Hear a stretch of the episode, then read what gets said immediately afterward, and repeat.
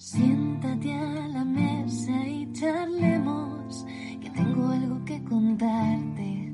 Prometo que es interesante. Tras una noche en Daryl destruí un reactor Maco y me curé en anatomía de Grey. Vi la edición de Snyder, diseñé con Colin Atwood, a Superman con Nicolas Cage.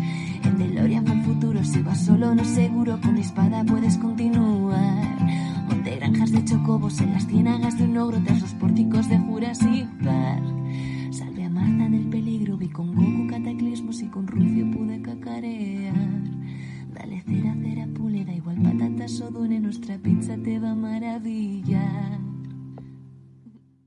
Hola, hola. Soy Mota. ¿Qué ha pasado? Eh... te odio mazo. Hola, hola, soy Mota. Eh, te doy la bienvenida a un nuevo episodio de La Porción, el podcast diario y cortito de Caballeros de la Pizza Redonda. Hoy, eh, aparte de ser troleado por el señor Timoneda, que ha venido a contarnos otra eh, peli más, vamos a hablar de dicha peli, que no es otra que Night Teeth o Fauces de la Noche, como se ha llamado aquí en, en España, peli de Netflix de el año 2021, este en el que mientras grabamos estamos. No tiene por qué mientras ser mientras tú escuchas esto. ¿Cuándo escuchas en 2035 esto? Hola, señor Troll. ¿Qué pasa, majo? Aquí estamos.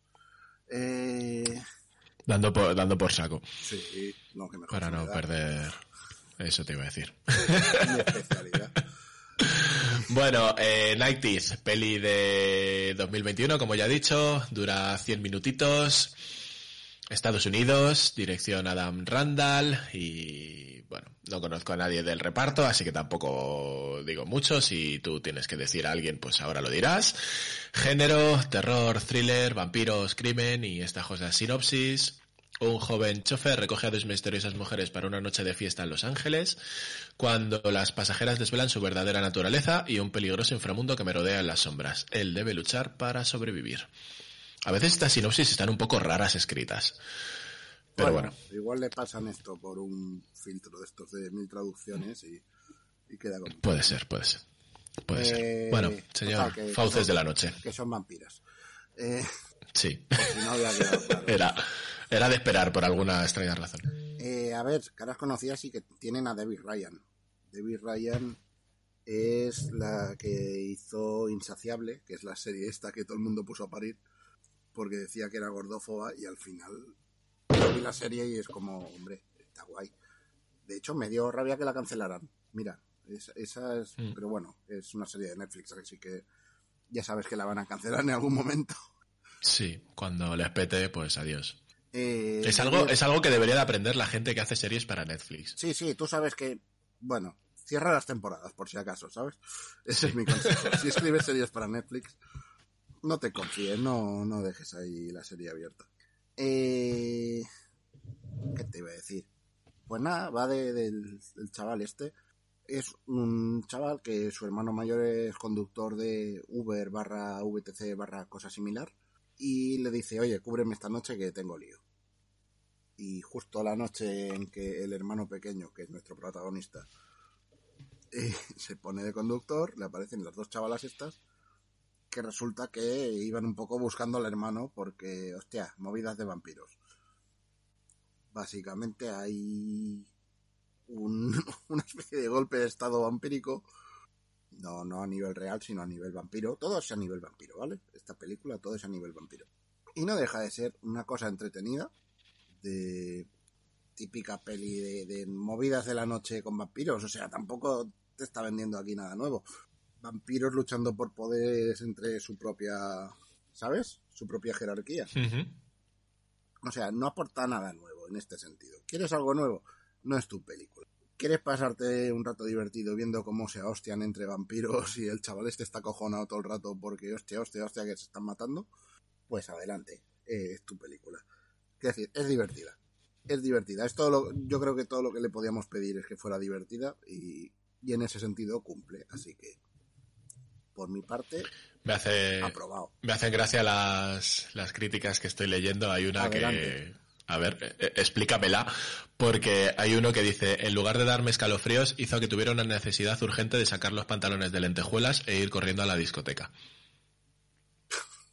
Bueno, a ver, es que van... A ver, cuando se le suben al coche, le dicen, nos vas a llevar a siete fiestas a lo largo de la noche. Y es como, y el chaval como, "Po- po, vale. Luego descubre que en las fiestas lo que están haciendo no es bailar, sino matar gente, ¿no? Pero bueno, eso ya es Mm. otro tema. Pero claro, no deja de ser una peli de, de esta noche nos vamos a, recorrer todas las fiestas de la ciudad. Y bueno, es ambientes discotequeros, cosas así, ¿no? Supongo que me por eso, digo yo. Digo yo, no sé, es que me ha hecho gracia leerla, Sí, digo, pues no sé por qué. estoy yo en la mente de la persona que haya escrito eso. Pues la persona que ha escrito eso es Janet Katsoulis del New York Times, o sea que, Bueno, pues Debe de ser- del New York Times. Eh, ¿qué te parece? ponte un traje de lentejuelas, ¿qué te voy a decir? Yo no te lo voy a impedir, ¿vale?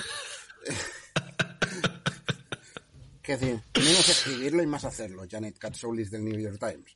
Eso es, ala, a bailar. y deja de escribir mierdas. Por favor.